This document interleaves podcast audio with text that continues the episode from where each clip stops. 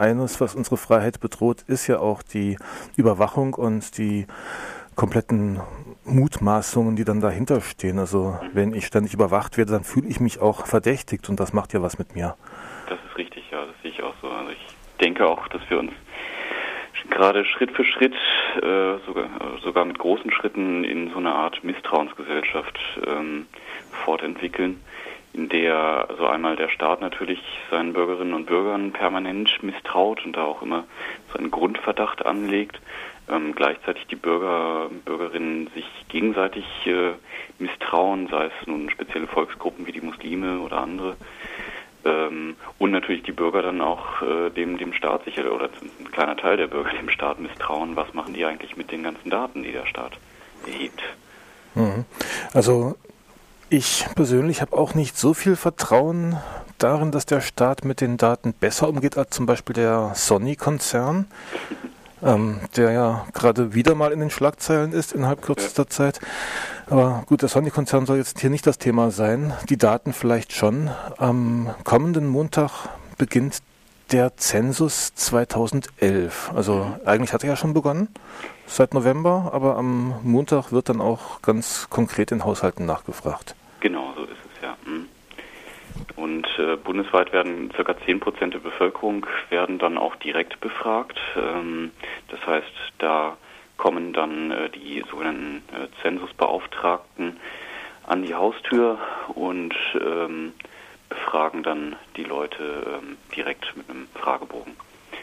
Man muss die zum Glück nicht reinlassen, ähm, aber man ist verpflichtet, diesen Fragebogen auszufüllen ähm, und dann auch äh, abzugeben oder zurückzuschicken.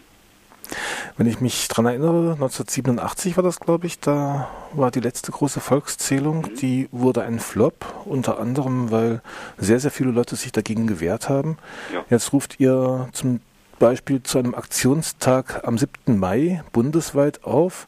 Ja. Für Freiburg habe ich jetzt noch nicht gehört, dass da irgendwas an Aktionen veröffentlicht wurde oder? Ja. Nee, bedauerlicherweise äh, gibt es in Freiburg nichts. Ähm, und äh, noch bedauerlicherweise ist es so, dass das Feedback äh, darauf bisher sehr, sehr zurückhaltend ist. Es gibt zwar viele Leute, die sagen, ah, tolle Aktion, auf Facebook haben wir na, ganz viele, ganz viel positives Facebook, äh, Feedback bekommen. Ähm, aber also wir wollten eigentlich bei diesem Aktionstag äh, dazu aufrufen, dass die Leute eigenverantwortlich in ihrer eigenen Stadt dann etwas organisieren. Wir würden dann so ein bisschen ähm, dabei helfen, auch beraten bei der Organisation und so weiter, um dann auch gemeinsam äh, äh, quasi Pressearbeit zu koordinieren und dergleichen. Aber bisher haben sich leider relativ wenig Leute in anderen Städten gefunden. Also es gibt natürlich für jeden, der da sich noch gegen den Zensus zur Wehr setzen möchte, noch die Möglichkeit, sich eine Aktion zu überlegen, mit euch in Kontakt zu treten. Aber ähm, die Resonanz auf diesen Zensus ist allgemein sehr, sehr niedrig. Haben wir uns ja. einfach daran gewöhnt, dass unsere Daten schon überall verfügbar sind, dass jeder da reinguckt und. Ja, vermutlich. Ja, ja. Also ich denke, das ist sicherlich ein Faktor. Ähm, wir waren jetzt am Sonntag auf dem ähm, Maifest in Berlin, hatten da einen Infostand, haben da mit vielen Leuten geredet. Ähm, gut, ganz viele Leute sagen, ach, interessiert mich nicht, die haben sowieso schon äh, äh, die, die ganzen Daten und dann die andere Hälfte sagt dann, ah ja, klar, da muss man ja eigentlich was tun, aber man kann ja eigentlich nichts tun. Ähm, es ist, glaube ich, so eine Mischung aus Ignoranz und, und Resignation, ähm, so ein bisschen. Ne? Also, was kannst du denn den Leuten entgegnen? Also, was kann man tun und warum sollte man was tun und warum macht es auch Sinn, was zu tun? Hm. Naja, also man kann eben schon was tun. Man kann, es reicht ja schon, wenn man jetzt am Samstag äh, äh, sich mit ein paar Flyern in die Innenstadt stellt oder ein kleines Transparent bastelt und sich da mal ein, zwei Stunden hinstellt, um versuchen, um, um zu versuchen, auch mit den, mit den Passanten ins Gespräch zu kommen, äh, einfach zu zeigen, nein, hier gibt es Leute, wir sind dagegen. Ähm, das bedeutet gar nicht so viel Aufwand. Ähm, das kann also im Prinzip jeder mal machen, ein, zwei Stunden sich mal irgendwo vors Rathaus zu stellen oder vors, vors Meldeamt als Adressaten. Ähm, und es gibt natürlich viele andere Möglichkeiten, wo man nicht allzu viel Aufwand treiben muss. Und ich denke, es lohnt sich einfach immer etwas zu tun. Ähm, das Schlimmste, der Tod für eine Demokratie ist ja, wenn Leute sagen, ich kann sowieso nichts tun, ich kann nichts verändern, äh, dann klingt man sich sozusagen aus dem gesellschaftlichen Diskurs aus und lässt halt die da oben machen. Ähm, ja, das kann dann wer weiß wohin führen halte ich für einen, für einen schlechten Ansatz. Ne? Also wer sich Materialien von euch ausdrucken möchte oder bestellen möchte, geht auf eure Webseite aktion-freiheit-statt-angst.org. Mhm. Ähm, Freiheit statt Angst, wenn ich mich nicht falsch erinnere, ist das ja damals als Reaktion auf die sogenannten ähm, Sicherheits- oder Terroristengesetze ins Leben gerufen worden? Genau, Vorratsdatenspeicherung war das Thema, ähm, wobei wir uns als Organisation dann irgendwann äh, so ein bisschen selbstständig gemacht haben und äh, eben, weil wir dachten, wir brauchen eine, eine feste Rechtsform, also einen Verein.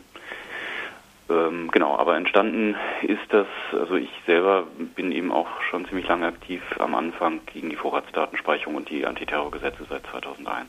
Mhm. Die Antiterrorgesetze sind hier gerade mal wieder in den Schlagzeilen. Die Koalition streitet sich da so ein bisschen, ob sie das ähm, nur befristet oder gleich endgültig verlängern wollen.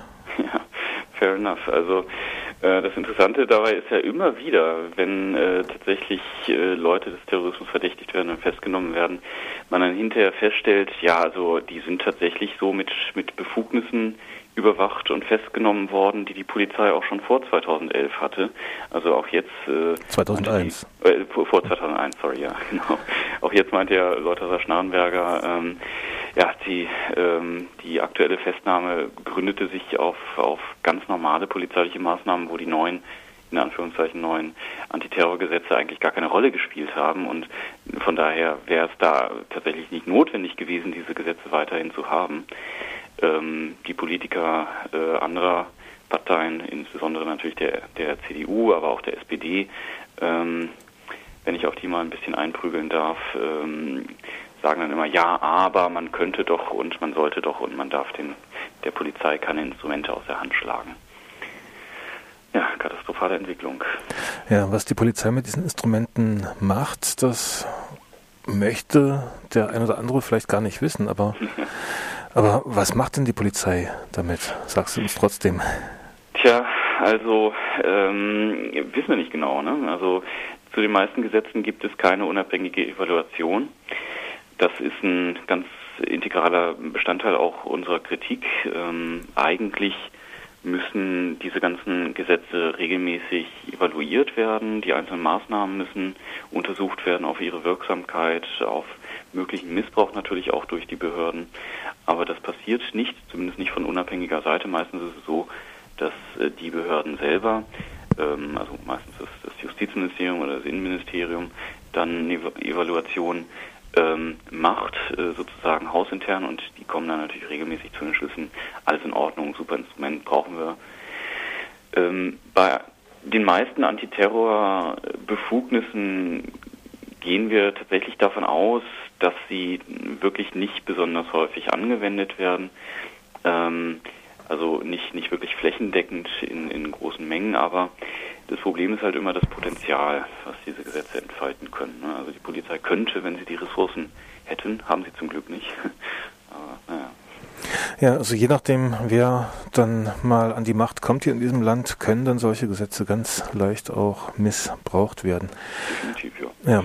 Aktion Freiheit statt Angst.org, eure Internetseite, da passiert relativ viel. Also ich sehe eigentlich täglich einen Eintrag.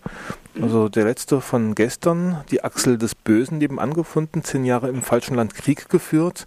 Ja danach vorgestern Grüne für Vorratsdatenspeicherung, dann ja, also ein breites Themenfeld auch.